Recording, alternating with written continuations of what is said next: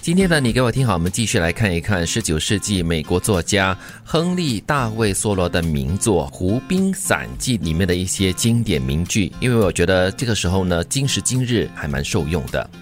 一个人越是有许多事情能够放得下，他越是富有。嗯，放下了才可以拿起更多。对，而且尤其是你放下了一些不必要的一些负担包袱。嗯，旧的不去，新的不来嘛。老是抓在手里的话，哎呀。手很忙啊，对，有些旧的东西可能真的是要丢弃的，嗯嗯，你才可以拿到一些新的东西，所以我们才要有这样的一种概念嘛，大扫除，嗯，清理一些旧的，特别是一些你可能长期已经没用没看的东西，说不定你都已经忘了。是，农历新年快要来了嘛，所以你可以大扫除一下，不管是在食物上，或者是在你的时间管理上，也可以大扫除调整一下，包括你的心灵也应该做一个大扫除。有的时候我们放在。心上的很多东西呢，真的会好像拖住你的后腿一样，让你没有办法前进。所以呢，你在这个方面如果有太多的东西在纠结着的话，你没有办法用开阔的心来迎接全新的世界的。所以这句话是非常受用的，就是你放下越多的东西的话，你才可以拿起更多新的、更多有用的东西。智慧和纯洁来自努力。无知和纵欲来自懒惰，活得非常的严谨的人，似乎都是比我们一般多一点智慧的人。嗯，那天还听朋友说，世上没有笨女人，就懒女人。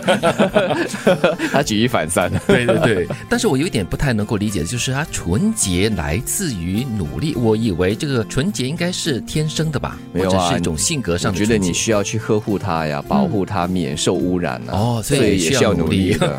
是。再看第二句话的话呢？如果你常说啊，这个我不会，那个我不懂，其实它的基础原因，我真的觉得是懒惰啊。就我们懒得去增加这方面的知识，我们不愿意花多一点时间去去学习更多。所以这智慧和无知，我是是是相对的。嗯，只要你努力的去累积你的智慧的话，去开发你的智慧的话，你就不可能无知呀。所以纯洁跟纵欲也算是对比的喽。嗯，纵欲特别吧，因为纵欲的话，它的反方向我觉得是自律。那你自律的话，其实是需要不少的心。力来克制自己，来控制自己，或者是来说服自己，有些事情为什么应该做，或者是不应该做。嗯，就好像前面讲讲的嘛，就是你很努力来保护那颗纯洁的心，脏。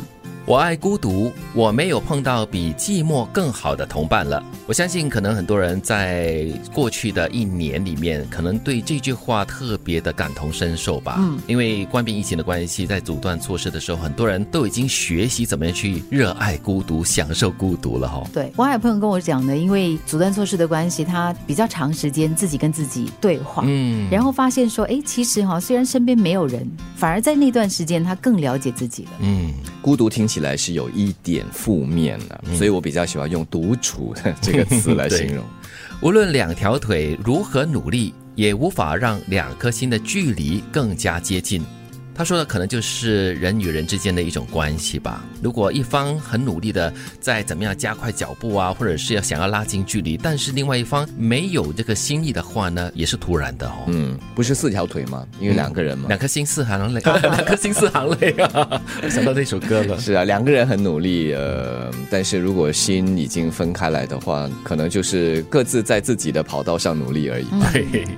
从今以后，别再过你应该过的人生，去过你想过的人生吧。嗯，基本上提醒我们呢，不要过别人为我们设定的人生。对你应该要这样子做，你应该要那样子过。这样子的话，不是自己想要过的生活的话，会非常辛苦吧？或许在年轻一点的时候，你还真的需要走这个主流的道路了，跟着大多数人的这条路走。有些标准是需要你去符合，才可以在这个主流里面呃活下去的。但但是随着年龄的增长，或许要过得更加惬意一点、随意一点。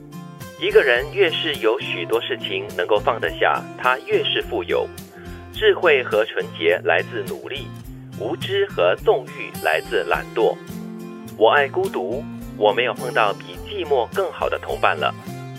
无论两条腿如何努力，也无法让两颗心的距离更加接近。